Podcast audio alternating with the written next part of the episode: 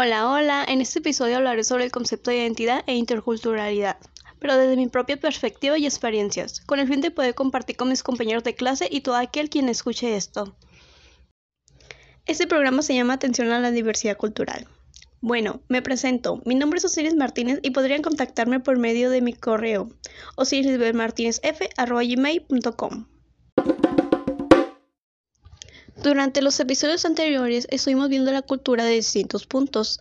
Hoy iniciaré hablando sobre la identidad, palabra que define el diccionario de la Real Academia Española como un conjunto de rasgos propios de un individuo o de una colectividad que los caracteriza frente a los demás. La formación de nuestra identidad personal ha sido creada, construida a partir de interacciones con otros, comienza a construirse de acuerdo con las condiciones de las personas desde el nacimiento, en conjunto con hechos y experiencias vividas o sabidas, así como el contexto sociocultural que sin duda también participa en el crecimiento de nuestra identidad, pues consideramos que compartimos características en común.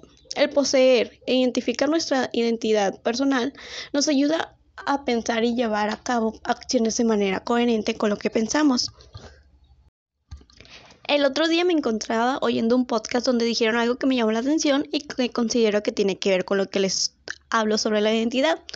Bueno, las personas del podcast hablaban sobre una persona que es del sur de México, quien se cree norteña, porque dice groserías, trata de hablar con el acento de los mexicanos de ese lado y porque escucha corridos. Les parece que se ve muy mal y que no le queda, que es mejor se los deje a los norteños. Además menciona que algunos norteños se sienten ofendidos.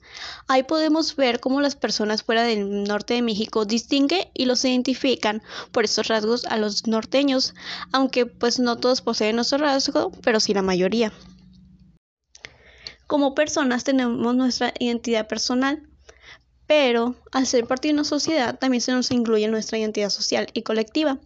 Hablando de, mi experiencia, les comparto que mi identidad está conformada por un gran amor por la familia, gusto por las series y películas musicales y de acción, por un gusto por dormir, por los dulces salados, adoro y hablo mucho, me encanta bromear, pero es algo como yo me veo, mi identidad y considero que las personas así me miran, pero aparte de eso, los demás por el contrario me identifican como una persona callada y tranquila. Claramente todo eso conforma parte de mi identidad y personalidad, pero esto no es una línea recta y depende de la situación y con las personas alrededor, pues se identifican de diferente manera. Dejando en claro lo que vendría siendo la identidad, podemos seguir con el concepto de interculturalidad que la UNESCO define como la presencia e interacción equitativa de diversas culturas y a la posibilidad de generar expresiones culturales compartidas a través del diálogo y del respeto mutuo.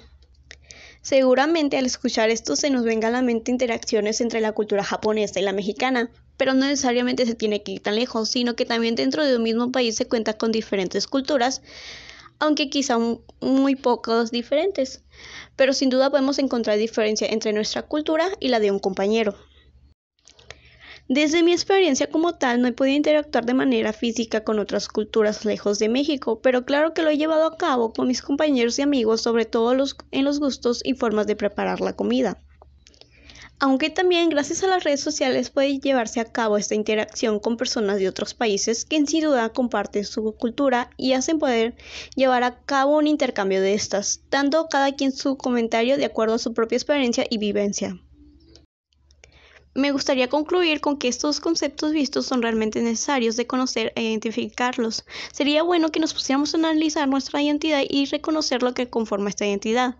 También como he comentado, cada hogar posee una cultura, unas más similares que otras, pero hay que darle la oportunidad a la interculturalidad, así sea con el vecino, poder compartir una receta de comida que el otro no conoce, o bien las redes sociales también es un medio para poder transmitirlo de manera global, ayudando a promover y compartir culturas.